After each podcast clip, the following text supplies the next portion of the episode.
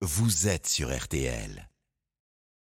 Science et vous. Il est notre puits de science, nous explique les choses. Mac Lesguy nous éclaire le dimanche sur RTL. Bonjour Mac. Bonjour Stéphane. Mac, ce matin, voulez nous parler de télétravail et de créativité, mais il y a un rapport? Oui Stéphane, alors aujourd'hui c'est la fête du travail que l'on Mmh. célèbre en ne travaillant pas justement. Et je fais un aparté, c'est l'occasion de se souvenir que le mot travail vient du latin tripalium qui veut dire torture, ce qui prouve le bon sens des hommes de l'Antiquité. Et aujourd'hui, nouvelle forme de torture, pardon, de travail, c'est le télétravail. Il s'est enraciné dans la vie de beaucoup de Français. Peut-être dans quelques années parlera-t-on de fête du travail et du télétravail? Il y a d'ailleurs un grand débat sur ce télétravail, Mac. hein. On se demande s'il est aussi efficace que le travail tout court en dans l'entreprise. Oui, alors il n'est pas facile de mesurer la productivité et l'efficacité d'un salarié chez lui ou sur le lieu de travail, surtout s'il s'agit de tâches intellectuelles. Mais la science commence à avoir des réponses et en voici une qui vient de tomber. On est moins créatif lors d'une discussion avec ses collègues en virtuel que lors d'une discussion en présentiel. Ouais, attendez, mais c'est du sérieux. Comment on peut mesurer ça? Eh bien, avec un protocole expérimental rigoureux. Cette étude, qui vient d'être publiée dans Nature mercredi dernier, a été faite aux États-Unis.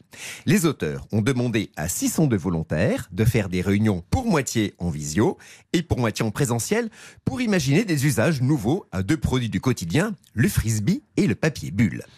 Résultat, 15% d'idées en plus ont fusé dans les brainstorming en présentiel comparé au brainstorming en visioconférence.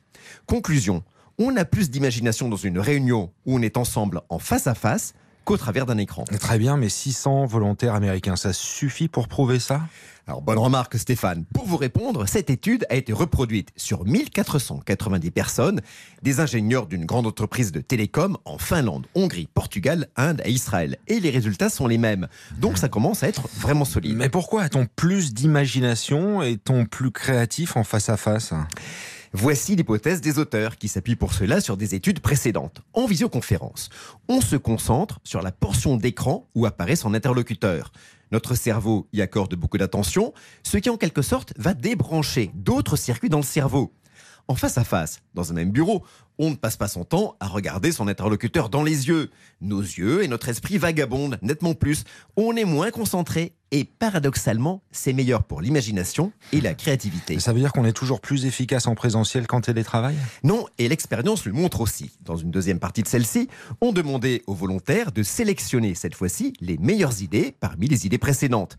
Encore une fois, en présentiel pour moitié et en visioconférence pour l'autre moitié. Dans cette partie de l'expérience, on n'a pas observé de différence entre le présentiel et la visio. Le travail des uns et des autres était aussi efficace. Mais alors, est-ce qu'il faut encourager ou décourager le télétravail? On sait que le télétravail a des avantages pour les salariés et pour les entreprises. Gain de temps avec moins de transport pour les salariés, gain d'espace de travail pour les entreprises. Il est clair qu'une part de télétravail, c'est une tendance durable, bien au-delà de la pandémie qui a accéléré son développement. Ce que cette étude suggère, c'est d'éviter le recours au télétravail lorsque l'on demande aux salariés en groupe d'être créatifs, inventifs, d'avoir de nouvelles idées.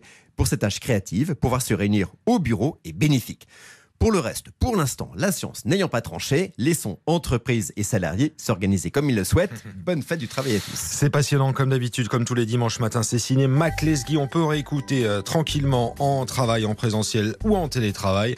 C'est tout simple, c'est l'appli RTL à disposition.